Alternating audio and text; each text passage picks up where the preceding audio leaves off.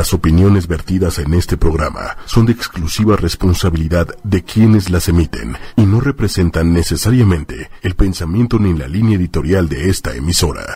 Hola amigos, ¿cómo están? Bienvenidos a un programa más y estamos aquí en Sabor, Olor y Sazón. Mi querida Sin, ¿cómo estás? Hola, muy contenta. Eh, hace ratito me sentía muy, muy cansada, lo estaba comentando, pero entrar aquí y ya, me cambia la actitud. muy contenta de estar aquí. Sí, exactamente. Sabes que hoy hace mucho calor. Raro. está el, clima, digo, qué bueno que hace calor. Pero sí está como que nos sí, apunta. Exacto, porque el sol está muy quemoso, no sé, como que el ambiente venía para acá y yo decía, ay, me siento muy cansada, me siento muy cansada.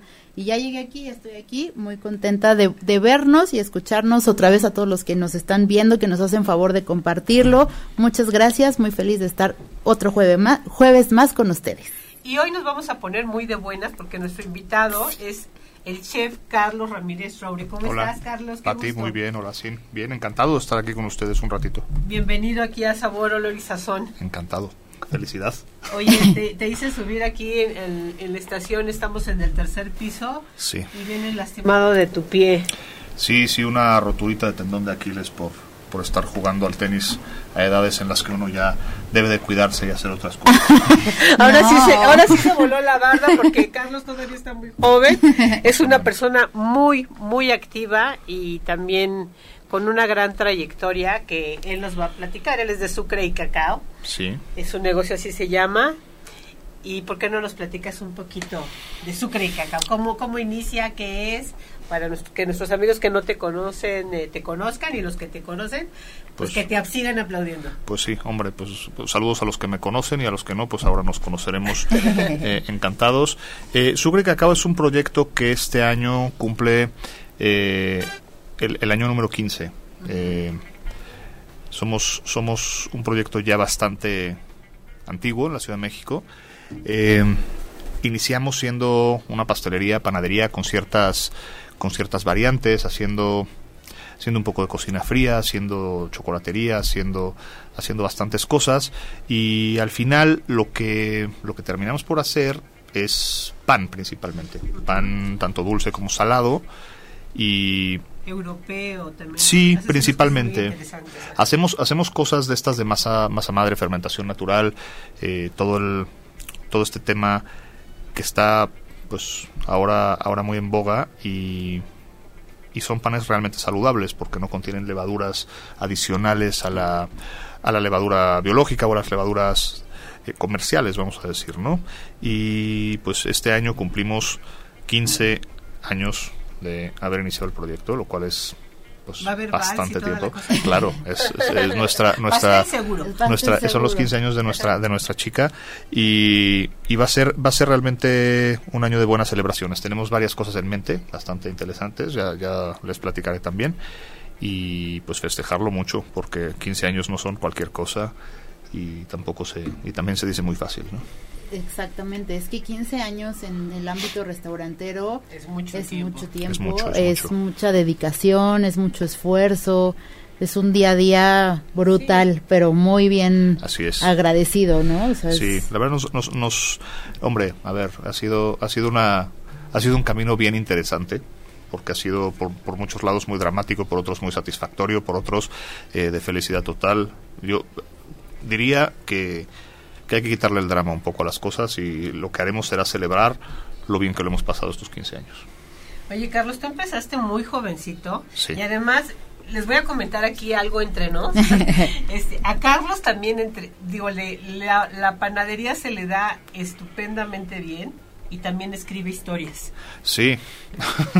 Me encantan tus relatos. En mis, en mis ratos libres estoy, estoy haciendo preparando ya desde hace algún, algunos añitos, eh, un libro con historias de obrador, historias de panadería, historias de cocina, cosas, cosas que no sean solamente un libro de recetas, sino que, que sí estén las recetas, que sí esté allí, algo, transmitir algo de lo que tenemos, algo de las técnicas eh, que la gente puede, que puede usar para, para mejorar sus confecciones y su, su, manera de trabajar, pero eh, creo que hay una parte muy, muy vivencial de, de nuestra profesión que muchas veces queda y quedará en el olvido, que son los personajes que vamos conociendo a lo largo de, de nuestra trayectoria y muchos de ellos son retratables y son gente que, que, que pues de verdad son personajes dignos de una historia de libro. Y no dejar allí las, las frases divertidas, no dejar allí los enojos, sino llevarlo más allá, retratarlo, leerlo, volverlo a vivir y que lo que lo vea otra gente y que se lo y que les ponga cara y que se los imagine como y tú tienes un lema que yo leí por ahí que decía que eh, no tienen secretos. Ah sí no ninguno. Exactamente. Y, creemos creemos que la que, que la mejor manera de de, de trascender como, como seres humanos y como profesionales es no tener secretos. Exactamente, que el eh, secreto es no tener secretos. No debe de haber secretos.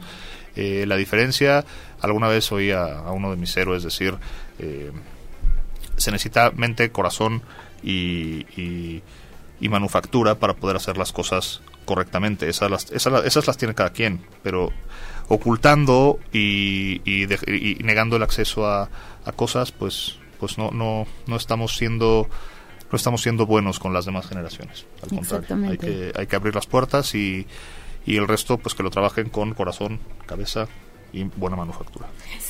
Oye, en, en, la panadería, digo, qué bueno que tú tengas el gusto de compartir, porque luego no es tan fácil, ¿eh? Incluso les voy a platicar algo que espero que no me esté escuchando mi prima.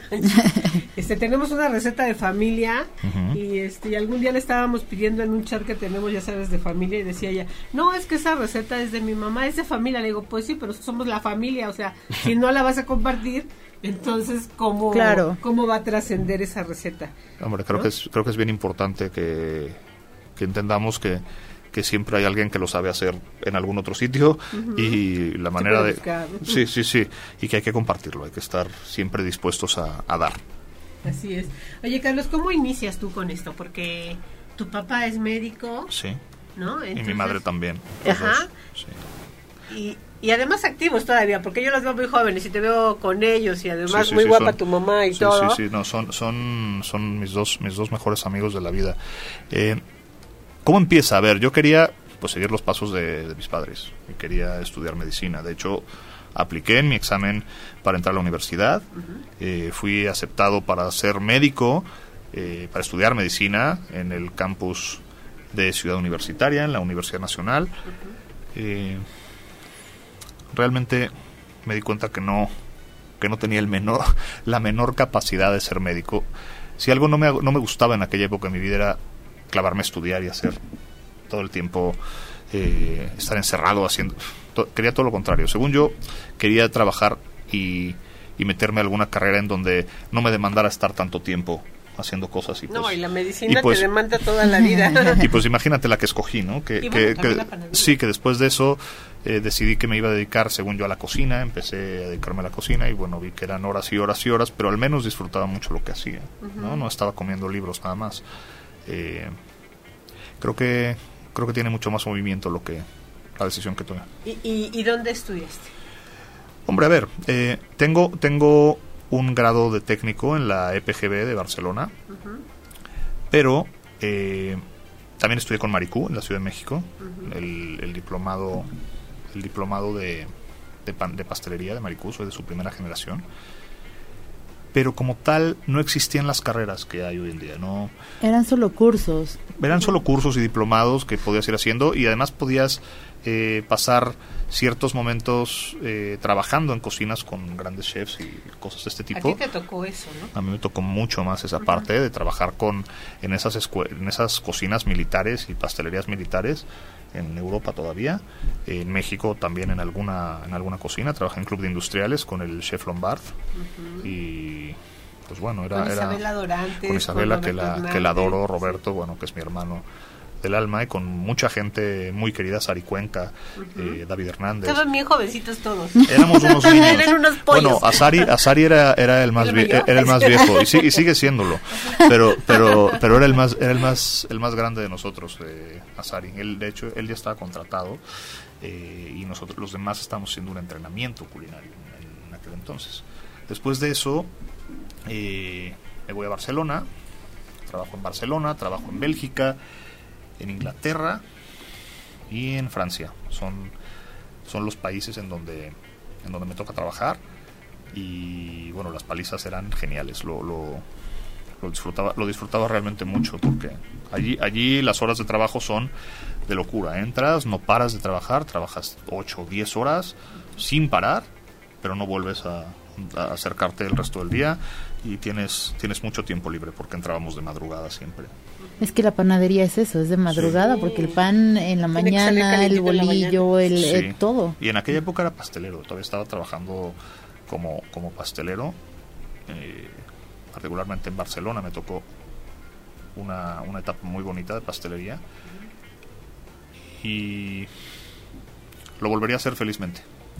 Es que a mí me llama mucho la atención la pastelería, bueno, todo esto de, de, los postres, porque sé que las recetas deben de ser exactas. No te puedes pasar por un gramo de azúcar o de porque entonces modificas lo que ya está. Y yo, o sea, digo, ¿cómo hacen para crear cosas nuevas a base de, experimentar?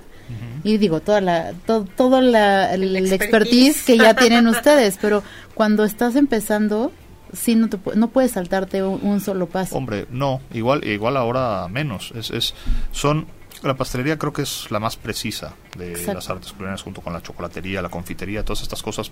Digo pastelería para englobar un poco todo el tema dulce.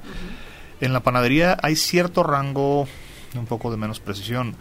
Eh, creo que algo que ha distinguido el trabajo que hacemos en Sucre y Cacao es eh, esa precisión de la pastelería llevada a la panadería empezamos gramo por gramo, cortamos gramo por gramo, las formas todos son exactamente los mismos centímetros, los mismos milímetros, todo tiene que ser idéntico. Y tratamos de ser sumamente estrictos con esto. Y es que eso es lo que da calidad. No, y si ves trabajar a Carlos, que en alguna ocasión, bueno, en varias ya me ha tocado verlo cómo trabaja, de verdad, él tiene este una educación militar en lo que hace porque fui a su negocio, o sea, para empezar el negocio, tú desde que entras te das cuenta cómo está dentro, ¿no? O sea, la forma en que en que lo maneja, la, gente que tiene también ya tiene mucho tiempo trabajando contigo. Son grandes profesionales los que tenemos como parte del staff, son gente que en sí misma ha hecho ha hecho mucho por la industria más allá de trabajar en sucre y cacao. Eh, tenemos tengo dos encargados de producción que son gente sumamente buena. Tengo una chef pastelera buenísima que lleva trabajando conmigo casi 18 años. Y mi jefe de producción, Daniel, que lleva menos tiempo, eh, conmigo debe, estar, debe llevar aproximadamente 8 años trabajando conmigo. Pero igual han, han entendido esta filosofía de precisión y, lo hacen y lo llevan a cabo todos los días convencidos de que es la forma correcta de hacerlo. ¿A, qué hora empieza el trabajo en Sucre y Cacao? A ver, un día normal comienza a las 4 de la mañana. Un día normal comienza a las 4 de la mañana. La cocina debe estar terminando de trabajar normalmente entre 2 y 4 de la tarde, dependiendo de la carga de trabajo. Eh, no trabajamos de noche. Tenemos la filosofía de que si nos gusta dormir de noche a los propietarios, les gusta dormir al personal también y tratamos de no tener turno nocturno a pesar de que lo hemos tenido durante, Cuando hacen este, las roscas y todo sí, bueno, ahí, ahí, ahí, todo mundo tiene que entrarle no terminan los los los choferes ayudándonos a poner frutitas y las chicas de las tiendas todo el mundo echándonos la mano. ¿dónde está ubicado Sucre Cacao para tenemos tenemos dos tenemos uno en la colonia Nápoles que es la central. Allí es donde producimos todo es donde donde normalmente estamos todos en Augusto Rodán número 57, eh, casi esquina con eje 5, San Antonio. Sí. Y el otro está en Guadalupe en Manuel M. Ponce 181, esquina con Ernesto Lordui. Y ese es un puntito de venta. Ese no, no, no tiene producción. Ahí, no hacen nada. Hacemos todo en Nápoles y lo, lo distribuimos para allí. Pero tenemos exactamente lo mismo. Este, hablando de los casos de, de, éxito como el tuyo y también las malas historias, porque también alguna vez sufrieron este asalto, ¿no? Todo eso. Fíjate que hemos tenido la enorme suerte de que nunca en 18 años hemos sufrido un asalto. Qué bueno. Hemos tenido algunas situaciones raras, pero... En Guadalupe, ¿no? Hace poco. En Guadalupe tuvimos, sí, tuvimos una situación medio complicada. Eh, de repente nos ha, nos ha tocado, eh, nos tocó alguien que amedrentó a una empleada con un cuchillo una vez, pero, pero no se metió a, ni a robar ni a nada, simplemente pues yo creo que el señor estaba un poquito zafado y, y, le, asustó y sí, le pegó un sustazo a la pobre. pero, pues, pero pues no, se fue porque creo que habían otros dos o tres clientes por ahí y, también reaccionaron y, se fue. Hemos tenido estafas de estas de que te pagan con un billete falso. Sí, eso es. Como somos medio naivos y creemos que todo el mundo es bueno, pues al principio no teníamos las maquinitas para ver. Ni el plumón, este que checaba los... Ahora ya, ya, es, ya es mandatorio, ¿no? Ahora ya lo usamos. Oye, pero a mí hasta me ha tocado, incluso una vez en el cajero, que me dieran billetes falsos. ¿no? Esas son las cosas que luego pasan en, cuando tienes un negocio. Está grueso, pero, pero mira, la verdad es que estamos muy bien. Eh, más, más que nada hemos tenido eh, cosas curiosas, cosas, cosas chistosas. Nos han, nos han entrado algunas veces clientes que están ah, eh, borrachos pero de no poder hablar, de, no entenderle nosotros lo que nos están pidiendo y que se enojen además porque, no les entendemos, ¿no? Eh, han habido todo tipo de, anécdotas, ya, ya las iré subiendo para que las, las puedan leer, pero porque ahí las, por ahí las tengo todas. ¿Cómo es que desarrollas toda esta panadería que tú tienes ahí en Sucre y Cacao? Porque el tipo de pan que tú tienes luego pues, no es tan fácil de encontrar en, en otros lados, ¿no? Hombre, a ver, yo, yo, me acuerdo antes de abrir Sucre, eh, mi, siempre, siempre me ha gustado mucho el pan y después de regresar de Europa había muy pocas opciones para, para comprar un pan de calidad. Eh, mi primera idea fue tratar de plasmar los panes que tenía yo en la cabeza y los panes que a mí me gustaría comer. Y, ¿Como cuáles? Pues me encanta el pan campesino de cierta fermentación natural, una, una baguette rica. De repente me gustan mucho los panes de centeno, estos bien, bien eh, apretaditos, con unas migas medio densas. Eh, me gusta mucho, me gustan mucho los croissants, me gusta mucho el brioche. Muchas cosas también que me gustan no las, no las podemos vender porque no son conocidas en, y eh, justo justo eso iba porque el paladar del mexicano es muy diferente el pan europeo es muy rico pero es es diferente eh, la costra es muy dura y, y, entonces aquí en México dicen no el pan está duro y no no está duro es, es delicioso. Aquí están más acostumbrados a, al pan blanco pero suavecito que, hombre además en México estamos y digo estamos todos muy mal acostumbrados a, que nos gusta el pan caliente yo cuando era niño me acuerdo que me encantaba que estuviera caliente eh, ciertas cosas. Ahora ya no, he ido evolucionando un poco y me gusta mucho más cuando ya reposó y cuando los sabores se juntan y, y todo esto. Pero, pero incluso las, las cadenas grandes tienen una maña que hacen, sacan los carros de la cocina y el pan viejo lo meten a los carros, dando a entender que es el pan que acaba de salir. Sí. Y la gente se va a los carros a buscar el pan viejo y lo meten como si fuera el más el más reciente. Ah, entonces ya no voy a hacer así eso. Que, así que como tip, no vayan... acabas de romper mi corazón. No vayan a los carros, así como tip. Entonces... Yo sí lo hago, pero me fijo que esté calientito. ¿Ah, bueno, a lo mejor a lo mejor tuve, tuve un mal día el día que me lo contaron. o me mintieron, no lo sé. Pero... puede ser. Eh, eh, son, Pues también es que... Es que ni modo que desperdicies tanto. Hombre, es que a ver, los volúmenes que manejan estas panaderías enormes son, son bestiales. Nosotros, eh, el volumen que hacemos, pues es realmente muy. Está muy controlado porque nos importa dar un dar un producto que esté siempre fresco y preferimos decir se terminó la producción que tenemos prevista durante el día hacer una sobreproducción y que haya y sobre y se quede la verdad es que no preferimos algo que también tiene sus riesgos, ¿eh? Vendes menos. Sí. Vendes menos, pero conservas la calidad. Exacto. Entonces tienes que saber cuál es tu calidad cuál es tu prioridad. Es sí, todos trabajamos por negocio, todos vivimos de algo, por supuesto, pero pues tienes que saber qué tanto estás dispuesto a sacrificar o hasta dónde estás dispuesto a sacrificar tu calidad. Yo creo que habla muy bien eso de, de que cumplan 15 años, porque como ya mencionaba Cintia, a veces vemos abrir y cerrar hasta de un, año para otro, no duran, este, y digo, tenemos varios amigos en común que de repente abren restaurantes o, o ya les subieron las rentas carísimas después de haber sido y andan buscando ya por otros lados. Sin embargo, tú te has mantenido, este, el buen servicio que das, este, sí, muchas cosas, ¿no?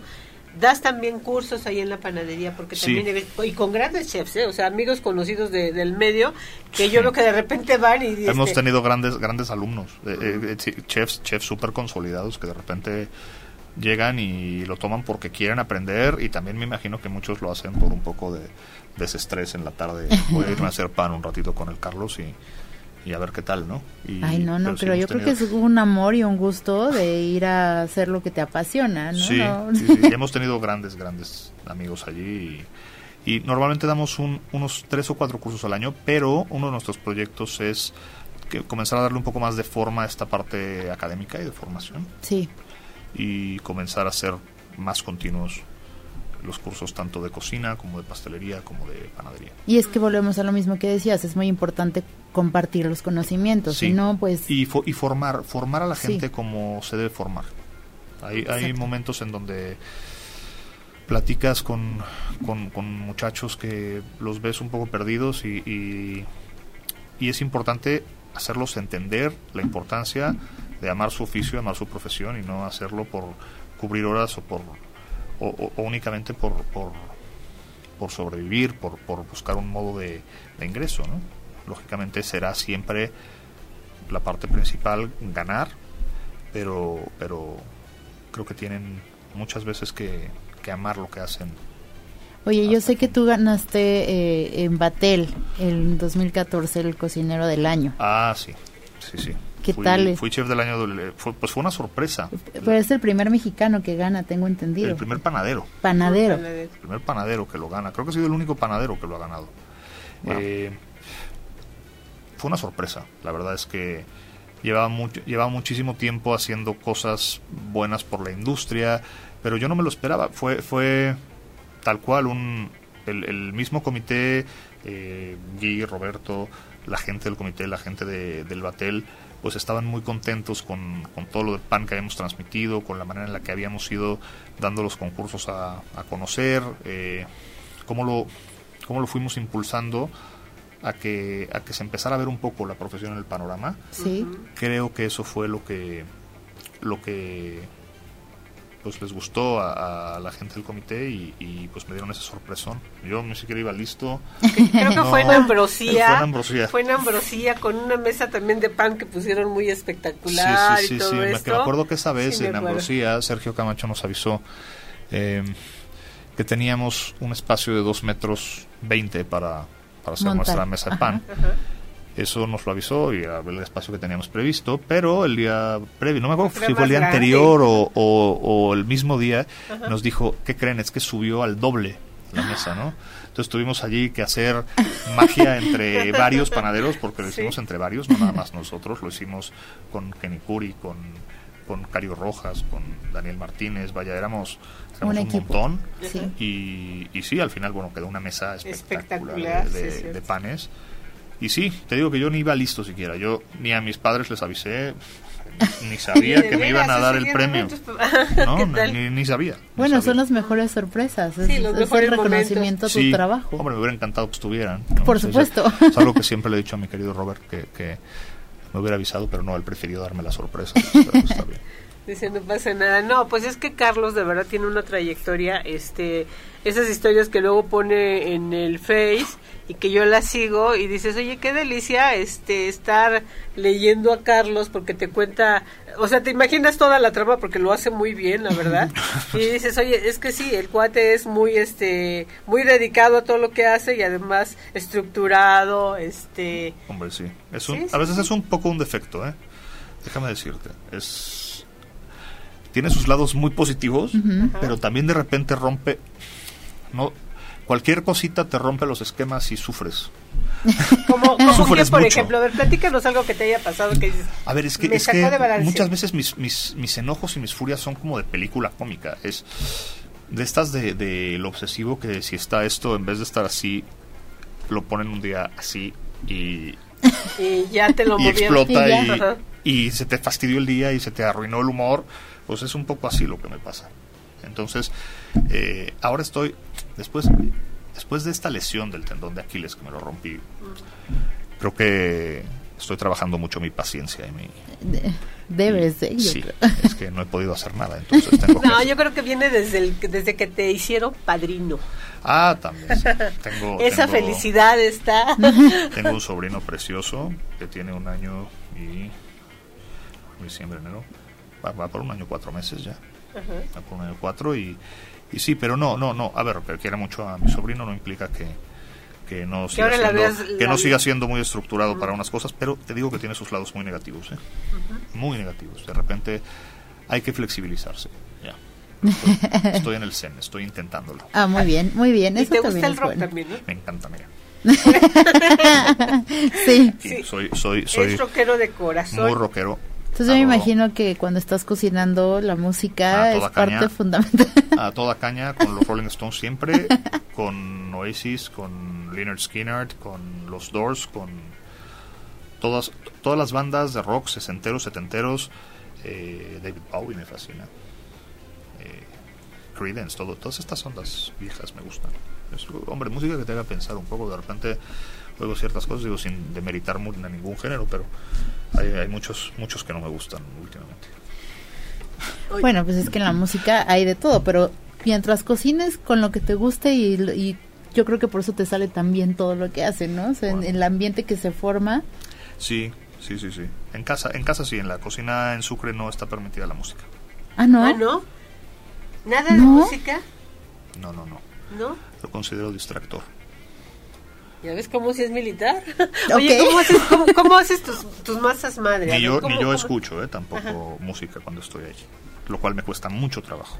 Todo el mundo es muy concentrado entonces. Sí. Sí. Bueno, a veces, ¿eh? También, también tengo cámaras y de repente los veo. Ay, no, bueno, sí, me imagino. Así Está con el celular a ver qué están haciendo ahorita. Cuatro de la mañana me despierto y estoy, a ver, los estoy viendo. ¿En serio? Sí, sí, sí. Pero, pero sí, las masas madres, bueno, tenemos varios tipos. La mayoría las iniciamos con algún, con algún eh, iniciador natural, que eh, podría ser una uva, una manzana, eh, piña, frutas que fermentan.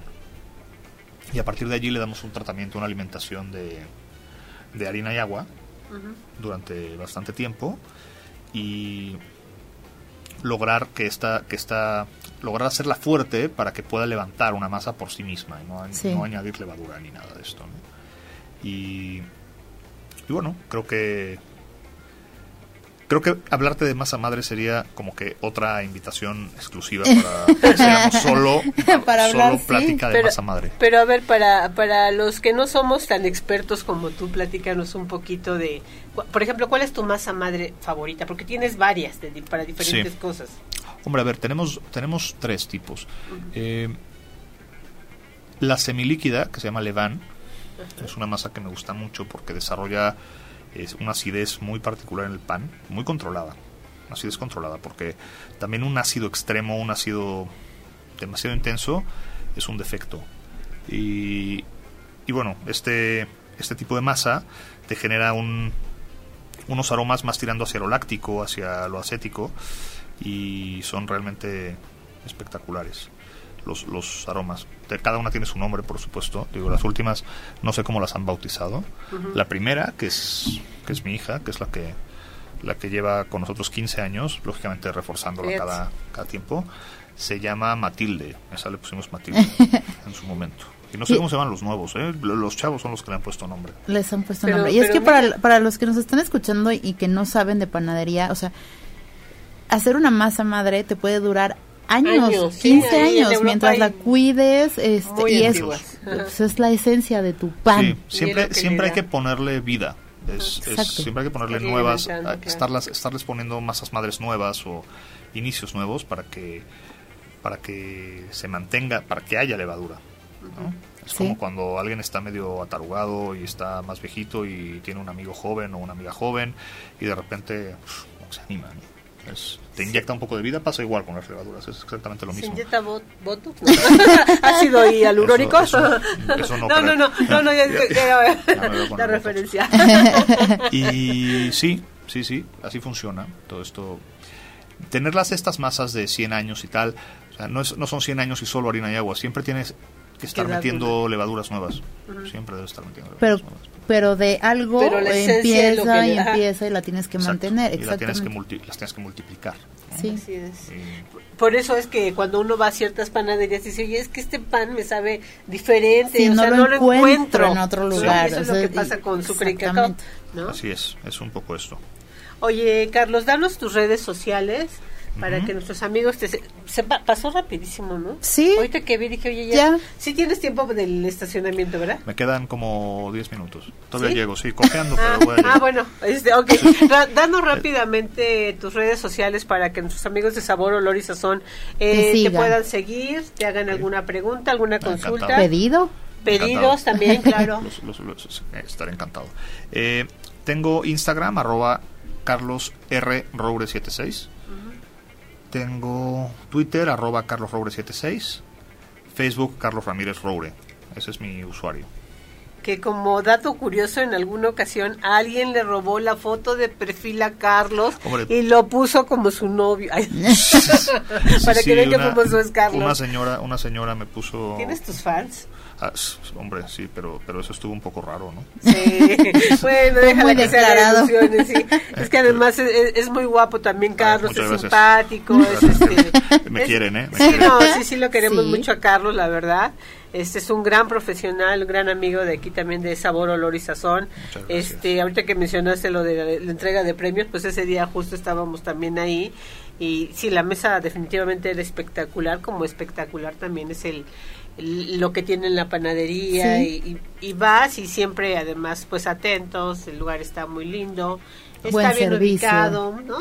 Ahí en la colonia Nápoles. Sí, sí, sí, vamos a ver qué hacemos próximamente, pero por ahora tenemos estos dos y vamos y está muy bien, está muy bien. ¿Eh? Así es. Pues pues Carlos, muchísimas gracias por habernos acompañado. Este, de verdad que un placer estar contigo. Eh, no quisiera despedirte, pero como viene lastimado de su pie, para que le dé tiempo de llegar al auto, porque aquí son tremendos los del parquímetro. El parquímetro. Pues muchísimas gracias, Carlos. Muchas, gracias. Y seguimos en contacto, claro que sí. Muchas, gracias, Carlos. Sí, cuídense mucho. Que esté muy bien. Así Gracias, Carlos. Buena tarde. Oigan, amigos, si nosotros nos quedamos aquí, este, algo ya habíamos platicado de eso también con Carlos. Fíjense que ahorita, este, pues hay un movimiento muy interesante también con la gente de la gastronomía, ya lo hemos platicado en diferentes ocasiones, que son somos muy participativos, digo somos porque todos estamos involucrados. Y este y hay una chica que se llama Jazmín eh, Martínez Sí. Jazmín Martínez. Y este, y trae, hizo un proyecto que se llama Food Police. o sea, de comida y, policía. Ya se imaginarán. Y, van, a, van a decirme, eh, ¿por qué? Bueno, pues ella, podemos como, ya ustedes me avisan cuando estemos listos. Ah, perdón, perdón, perdón, aquí está. Este, te lo voy a pasar para que Diego nos haga favor de, de comunicarse. Aquí está el teléfono. Muchas gracias, Diego. Te lo paso mi teléfono. Esto es porque yo creo que todos ya hemos tenido algún caso y a mí la semana pasada me, estaban platicando un caso. Yo ya he comentado en varias ocasiones que yo vivo en la zona sur, eh, Xochimilco, bueno, en la zona de Tepepan, en Xochimilco, y una amiga, una amiga que también quiero mucho, dice que un día ella andaba ahí por eh, el Deportivo de Xochimilco y venía caminando y a lo lejos vio que estaba una pareja como discutiendo. Dice, le vi la cara tan espantada a la niña, que era una jovencita, y que ella se trataba de zafar y hacía así la cara de ayúdenme, por favor. Ella se acercó y le dijo, vámonos a la casa, mijita, ya estás lista, vámonos.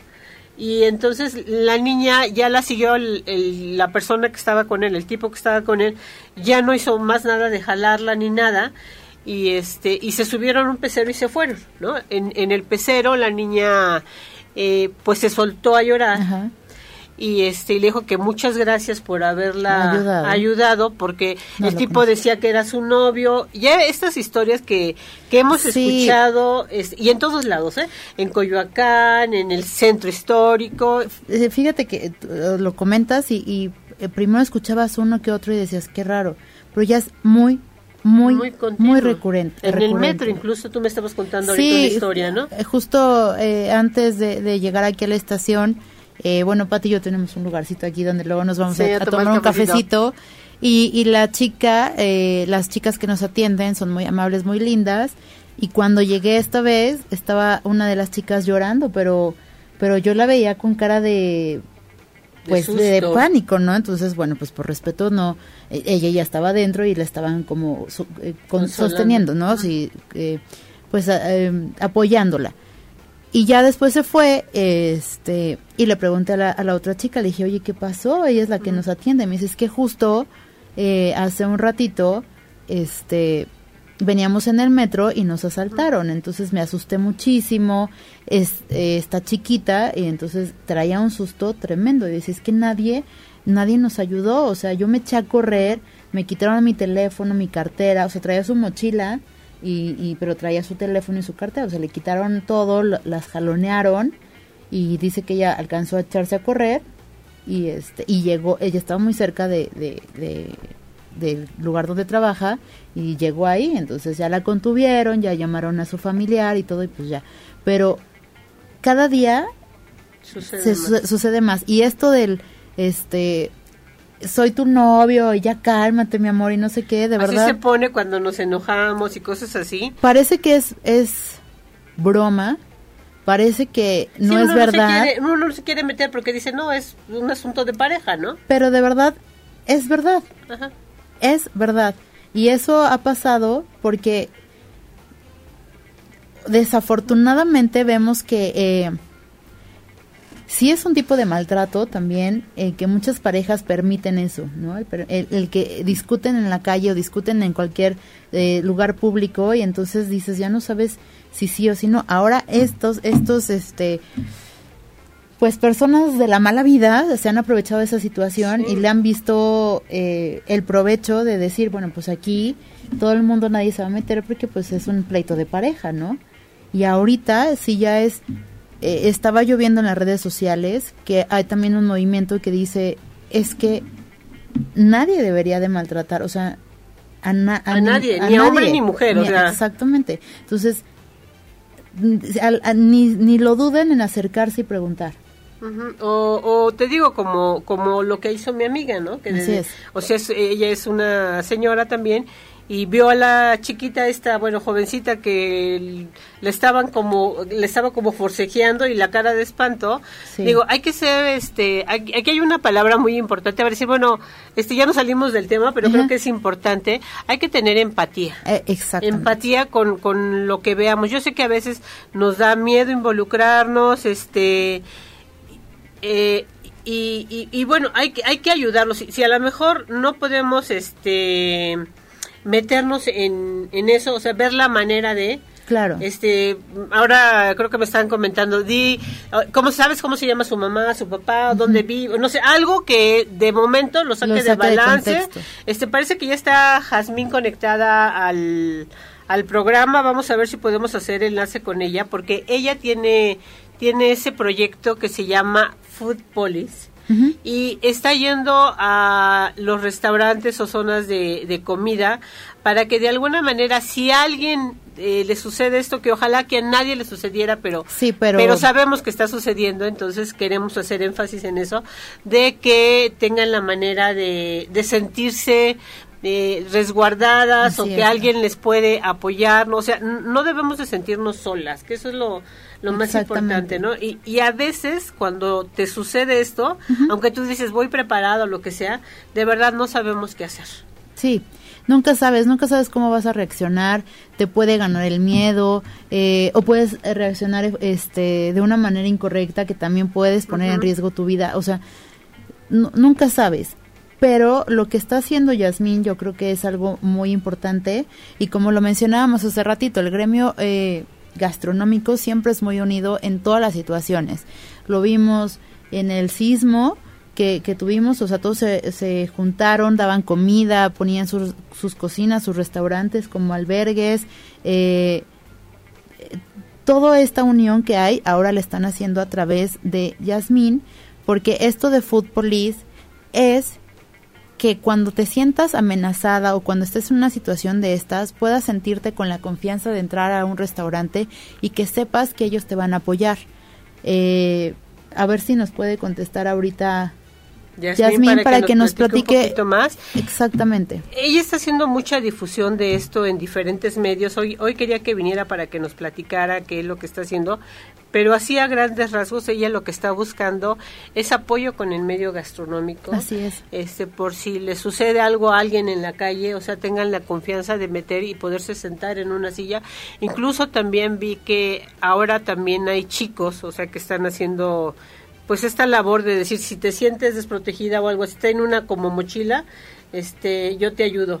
Eh, también supe el caso de, de, el hijo de una amiga que también vio, pero dice que pues la chava dice suéltame, ¿no? O sea, y la gente no se quiere meter y el, y el fulano le decía, este, no, no, tranquilízate, mi amor, y que no sé qué, ella y este y, y, él tuvo la valentía y digo pues sí la verdad sí es valentía de acercarse y tomarla de la mano y se echaron a correr se pegó la carrera junto con y el cuate este pues ya los dejó ir no este, afortunadamente este pues reaccionó de una manera que tampoco expuso su vida pero pero a veces ya sabemos que no es así. Entonces hay que estar listos con todo eso. Saber que el el, um, el grupo restaurantero y, gastronómico está también haciendo un esfuerzo. Carlos ahorita nos estaba comentando antes de entrar que él quería ver de qué manera y yo estoy seguro que muchos de nuestros amigos que nos están escuchando hoy también se van a querer unir a esto este para eh, hacer algo todos somos hermanas, hermanas, este, mamás, tíos, tías, este, sobrinos, o sea, todos somos todos. Entonces hay que ayudarnos unos a los otros, protegernos de alguna manera, ¿no? Así es, y la solución no es como, también escuché una noticia de, ay, pues no salgan, pues ¿cómo no sales? O sea, tiene, hay mamás que son eh, mamás solteras que tienen que trabajar o chicas que estudian, que pues se tienen que mover en el transporte público.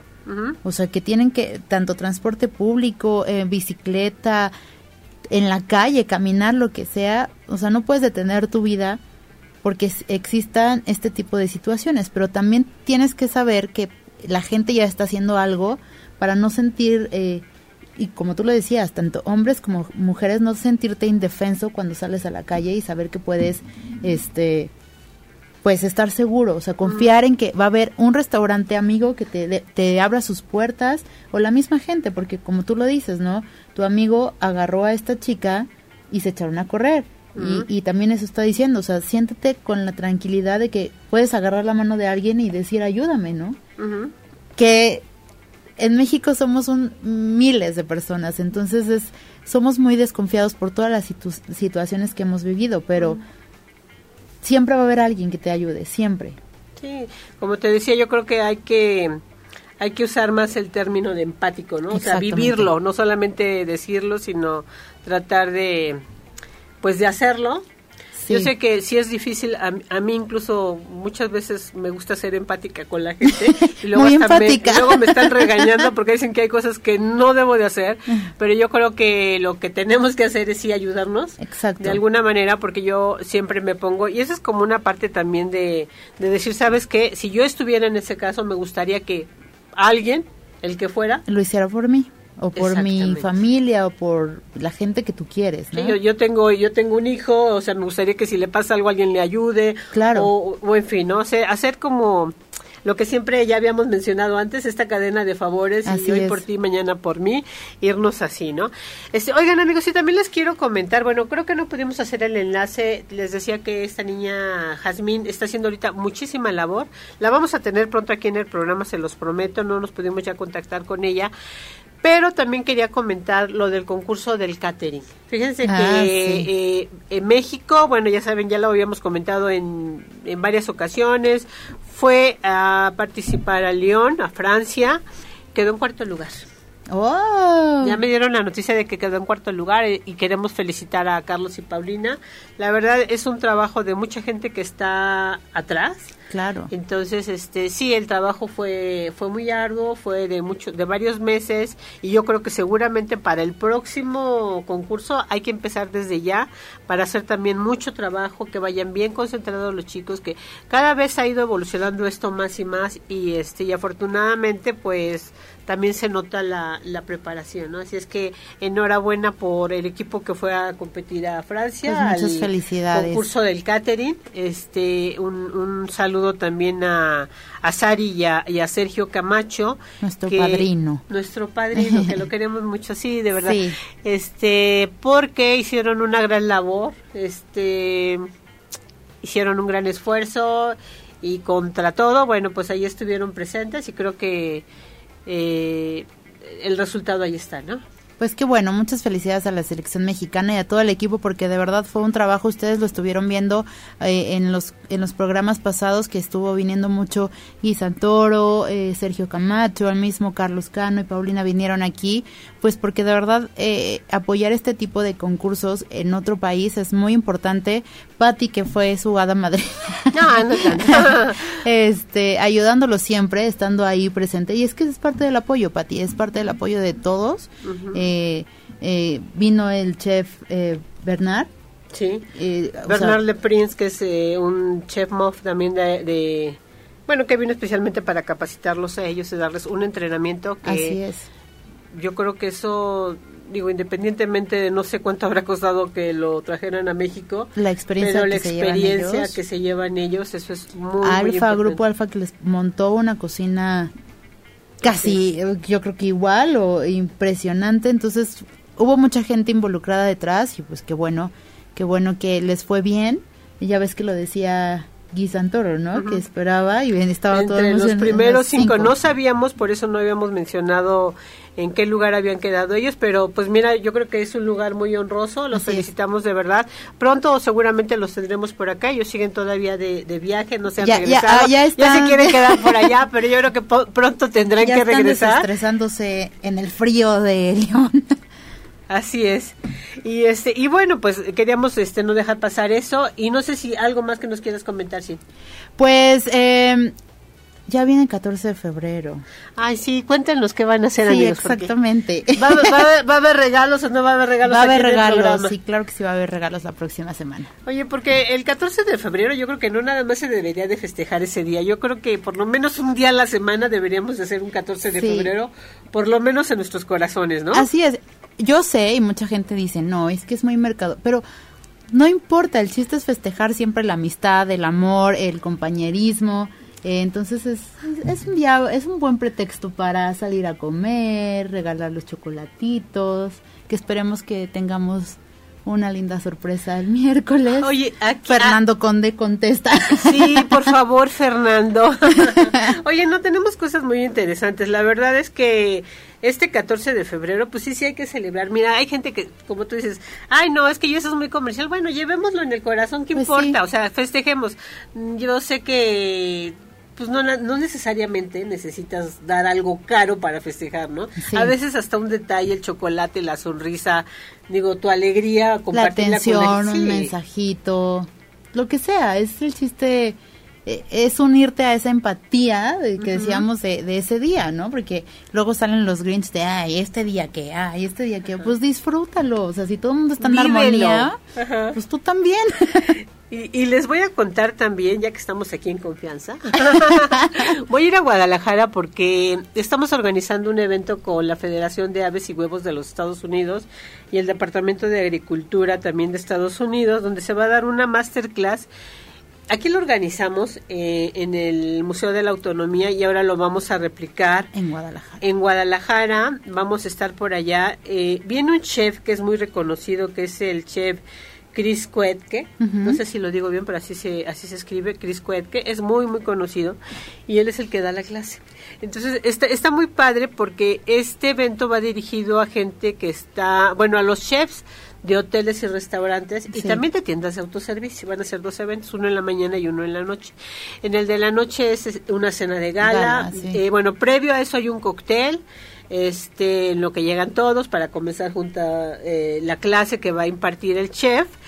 Y después de eso ya te sientas, la mesa está muy bien puesta, con manteles largos, copas, porque va a haber maridaje con, con, lo que se va a servir en la cena. Está muy bonito, va a ser en un lugar muy importante de Guadalajara. Este, y bueno, pues hacerles invitación para los eh, nuestros amigos de Guadalajara que, que quieran participar, mándenme un mensajito. Todavía tengo algunos lugares, no tiene costo, es solamente por invitación, pero vale mucho la pena porque la, el chef que va a impartir eh, la masterclass de verdad les va a dejar una eminencia. Sí, es una eminencia. Y aparte van a cenar rico, van a convivir con, con el gremio gastronómico de allá de Guadalajara. Este nos está apoyando para esto Sonia Cruz de Cake and Bake, nos está apoyando Maruja Cordero, nos están apoyando de Canirac, nos está apoyando gente de turismo y del gobierno de, de Jalisco. O sea, hay mucha gente involucrada en este evento y pues los que estén interesados de verdad tengo algunos lugares este e-, era la sorpresa del día de hoy con eso queríamos cerrar este para que si están interesados en participar como les digo no tiene ningún costo es solamente por invitación pero sí necesitamos tener los lugares controlados porque queremos que se sienten que la pasen bien que disfruten el momento la experiencia. el conocimiento y la experiencia que, que eso hace mucho también este eh, las federaciones de, los Estados Unidos, ¿no? Dar mucha capacitación, lo cual se agradece. Sí, porque, hace falta, mucho falta la capacitación en México y en todos los ámbitos. ¿eh? Y además no te cuesta, ¿no? Y son, ¿qué capacitaciones dan, eh? De verdad. Sí, sí, sí. Siempre este, se lucen en, en todo lo que hacen, pero traen a gente importantísima y que comparte, volvemos a lo mismo, que comparte su conocimiento. Entonces es muy importante eh, los que quieran asistir también, si lo quieren hacer por medio de, de ocho y media, pues ya saben, escríbanos, yo escucho arroba sabor olorizazón en arroba ocho y media y le ponen, Pati, yo quiero ir a Guadalajara. O, estoy en Guadalajara. Ah, bueno, si van a Guadalajara también. O sea, no necesariamente tienen que estar en Guadalajara, pero si en ese, lo voy a hacer el día 6 de marzo. Ok. Para que ya lo agenden los que quieran ir. Tengo todavía algunos lugares, escríbanme quién quiere participar. Se va a celebrar en esos días eh, ANTAD. Entonces, el ANTAD de 5, 6 y 7, nosotros elegimos el día 6 porque allá vamos a estar. Y vamos a hacer algunas cosas también con este... Eh, con algunos hoteleros. Vamos a grabar algo para el programa de televisión que ya viene la nueva temporada de, sabor, olor y sazón, para para la televisión y este y pues hacerles la invitación para que se unan con nosotros y puedan participar de este tipo de de eventos. de eventos así es. Este, también sabes a quién quiero darle las gracias, es que estaba buscando a nuestros amigos de Quinta Real que me van a me van a hospedar, ah, están un poquito consentida por ahí, así es que desde ahorita Qué bárbara para ti. Les digo que muchísimas gracias. No, sí. Mira, no me quejo, soy muy soy soy muy feliz de, de hacer lo que hacemos porque la gente te trata bonito. Sí, siempre te estoy, estoy muy agradecida por eso y agradezco mucho este pues el estar aquí poder compartir estos momentos con ustedes. Así es que ya saben si quieren este participar en ese evento, como dice Cintia, nos tienen que escribir yo escucho arroba sabor olor y sazón eh, en, en, en arroba ocho y media y pónganlo ahí. Yo quiero ir a la masterclass en Guadalajara día 6 de marzo. Así es que ya tienen la invitación por si conocen, o si no pueden ir y si conocen algún chef que, que, quiera, ir. quiera ir, pues con mucho gusto lo, lo vamos a anotar. Es el regalo eh, que el día de hoy tenemos para ustedes. Y bueno, pues ya se nos acabó el tiempo. Ya se nos acabó el tiempo. ¿Qué más se nos faltó de comentar? No, pues yo creo que ya fue un, un, un programa bastante completo. Eh, nada más agradecer a la gente que nos está viendo, que nos hacen favor de compartir. Esto es para que llegue a mucha gente, que toda la gente del gremio y de, y, de los que nos están viendo y que nos hacen favor de seguirnos, pues sigan compartiendo lo que nosotros hacemos con mucho amor para ustedes. Muchas gracias a todos los que nos están eh, viendo, Susana Durán, Delia Guzmán, Jacqueline Guzmán, Tú tienes más por a ahí. a Fausto Alvarado, amigo, te mando un gran beso. Qué bueno que, nos estás viendo. Alejandro Aguilar también, a Tom Chef también nos están mandando saludos y felicitaciones. A mi querida Eri Bere, Bere te, mando saludos a Saúl Saquedo, bueno, muchos amigos que tenemos ahorita viendo, a Benito Jiménez, Ángelo Rivas, a Brian Guzmán, a David Sánchez, muchos amigos. Entonces les mandamos muchos saludos a todos, saludos a Beverly Ramos también, a Álvaro Barbosa, mira, este, y bueno, nos podemos es aquí. Sí, la verdad quisiéramos mencionarlos a todos. A todos ya llegamos al fin, ya se nos acabó el programa. Ya se nos acabó, así es. Y bueno, yo voy a aprovechar rapidísimo porque el 13 de febrero es cumpleaños de una amiga mutua que es María Luisa Mesa. Le mandamos muchos besos. María Luisa, queremos festejar contigo y hoy cumpleaños mi hermano Javier, así es ah, que pues también le mando saludos. Javier, que sigas cumpliendo felices años. Este, con mucha salud. Con mucha salud, porque ya le tenemos que hacer una limpia porque últimamente ha estado muy trapezado, pero bueno, lo queremos, te, te quiero hermano, te mando un abrazo, al ratito vamos a partir el pastel contigo. Y gracias a ustedes amigos, gracias Sin. Gracias Pati, un placer compartir este espacio contigo siempre, toda la vida. Feliz de compartir los micrófonos. A Luz Murillo también le mandamos un saludo, no, no, no te olvidamos Luz. Y nos vemos la próxima semana. Yo soy Pati Benavides y recuerden sabor, olor y sazón. Lo pueden ver siempre y pronto nuevamente en la temporada de televisión. Hasta la próxima. Bye. Si te perdiste de algo o quieres volver a escuchar todo el programa, está disponible con su blog en ochoymedia.com y encuentra todos nuestros podcasts de todos nuestros programas en iTunes y Tuning Radio. Todos los programas de ochoymedia.com en la palma de tu mano.